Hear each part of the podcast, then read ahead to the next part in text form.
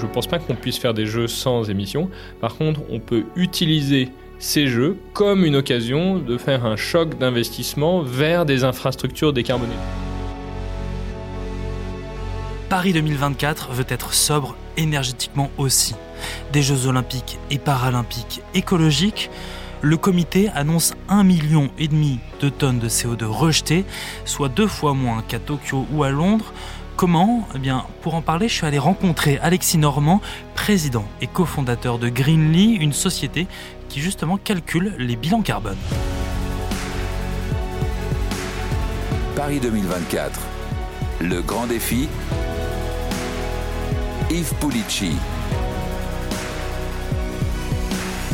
Bonjour Alexis Normand, vous calculez l'impact carbone des événements, des entreprises, et vous êtes intéressé à ceux des Jeux olympiques et paralympiques.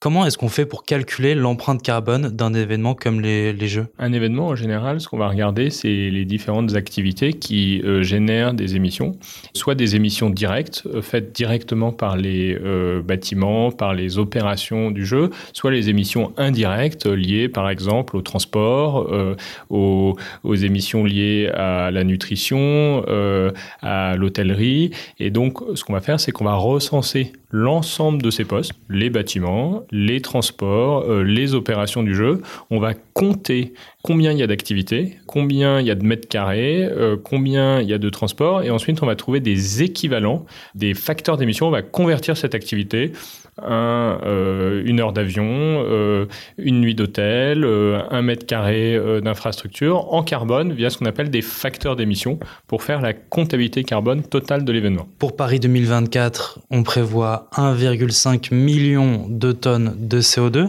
Donc ça, c'est ce que Paris euh, annonce. Concrètement, ça correspond à quoi? Alors, pour avoir quelques ordres de grandeur, euh, il faut se souvenir qu'un Français, c'est entre 10 et 12 tonnes de CO2 en moyenne par an. Euh, un aller-retour Paris-New York, c'est à peu près 2 tonnes. Donc, un aller, c'est une tonne.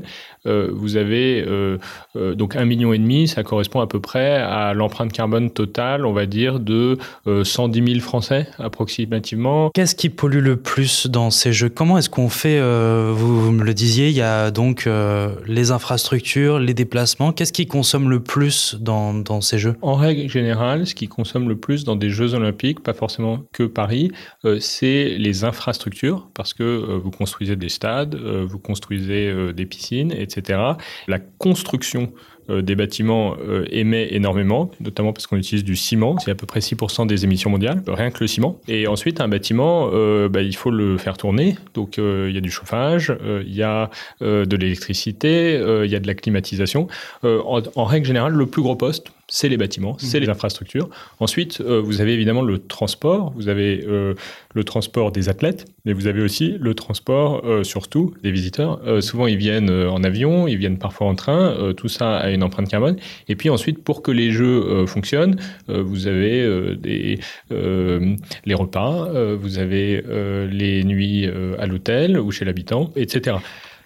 Si on prend les grandes masses, les infrastructures et le bâtiment, ça a tendance à être le plus gros poste. Ensuite euh, viennent les transports et ensuite euh, l'organisation des jeux elle-même. Ça veut dire combien Donc ah, pour Paris 2024, il y a eu des constructions, le village des athlètes, euh, la piscine olympique à Saint-Denis et l'aréna à la Chapelle notamment. Ça, ça, ça représente combien en émissions de CO2 Alors ce qui est intéressant avec les Jeux de Paris, c'est qu'il y a l'ambition d'utiliser à 95% des infrastructures existantes.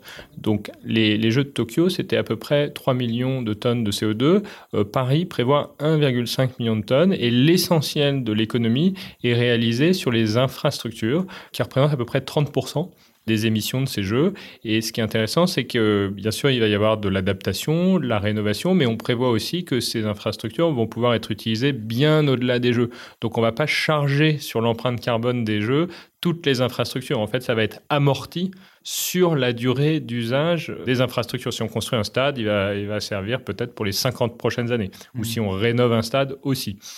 Euh, donc vraiment les infrastructures aujourd'hui ça reste 33%, mais si on compare à Tokyo c'était peut-être 50-70%. Euh, euh, et c'est ça qui est intéressant avec les JO de Paris.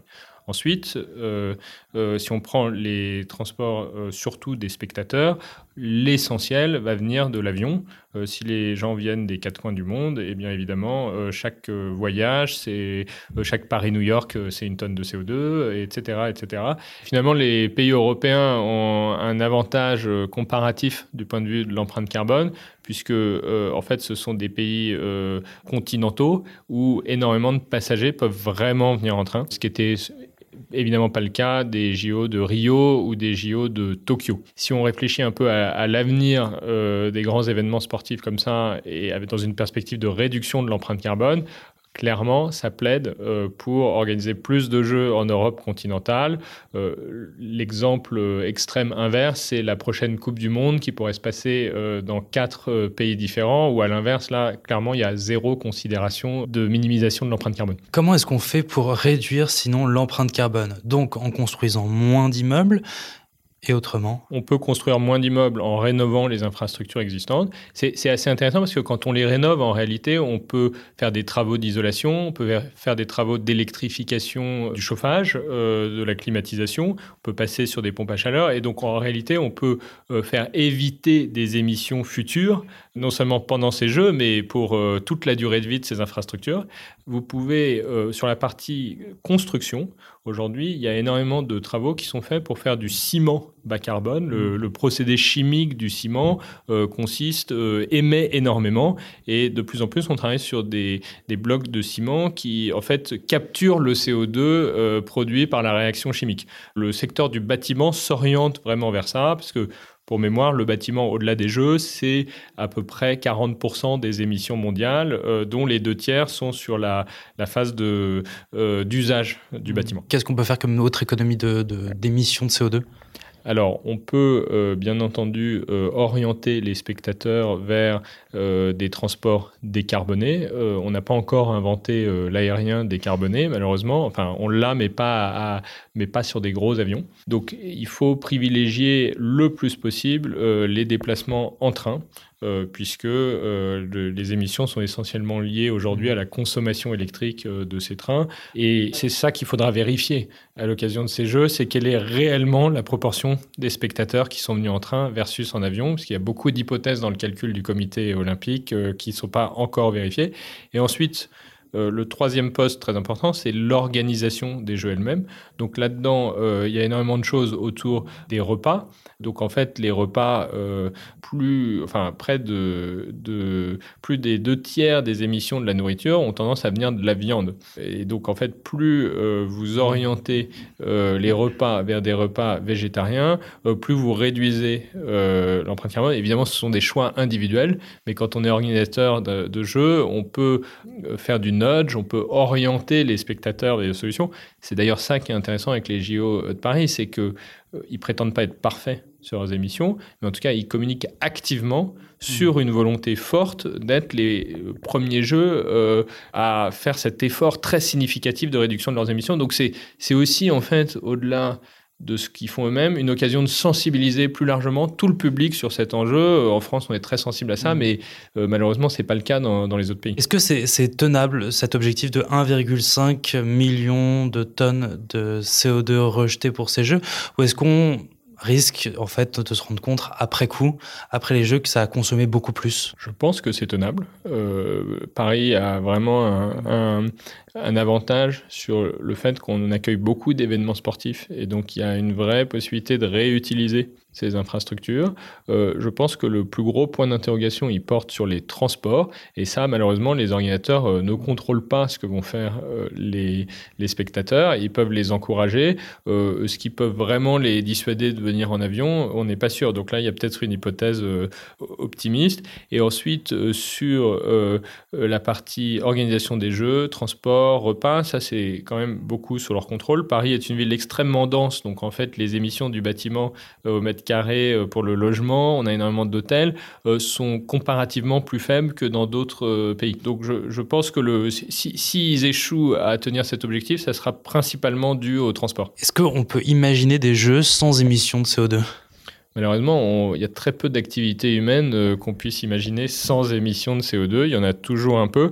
La question, c'est à quoi est-ce qu'on part? Est-ce qu'on peut éviter par rapport à d'autres activités? Qu'est-ce qu'on peut euh, mettre en place comme alternative éco-responsable? Donc, je ne pense pas qu'on puisse faire des jeux sans émissions. Par contre, on peut utiliser ces jeux comme une occasion de faire un choc d'investissement vers des infrastructures décarbonées. C'est ça qui est, intéressant. À chaque fois que vous organisez un événement planétaire, vous budgétez des sommes colossales vos infrastructures. Et vous pouvez faire euh, comme le Qatar qui construit 6 euh, à 9 stades euh, démontables avec finalement très peu de perspectives de long terme sur les émissions. Vous pouvez dire au contraire, je vais utiliser cet argent pour décarboner mon bâtiment parce que les piscines, les stades, ils vont être réutilisés pendant encore des années. Et donc si vous avez utilisé cette manne financière pour structurellement faire baisser les émissions de vos opérations en, France et qu'en plus vous avez sensibilisé le grand public, c'est plutôt une réussite. Merci Alexis Normand. Avec grand plaisir, merci beaucoup. Merci d'avoir écouté ce nouvel épisode de Paris 2024, le grand défi. Toutes les semaines, nous abordons un nouveau sujet olympique et paralympique. Alors pour ne rien rater, n'hésitez pas à vous abonner. Nous sommes sur toutes les plateformes d'écoute. Et si cet épisode vous a plu, vous pouvez lui laisser une note et un commentaire. À bientôt. Paris 2024 le grand défi, un podcast à retrouver sur l'appli RMC et sur toutes les plateformes d'écoute.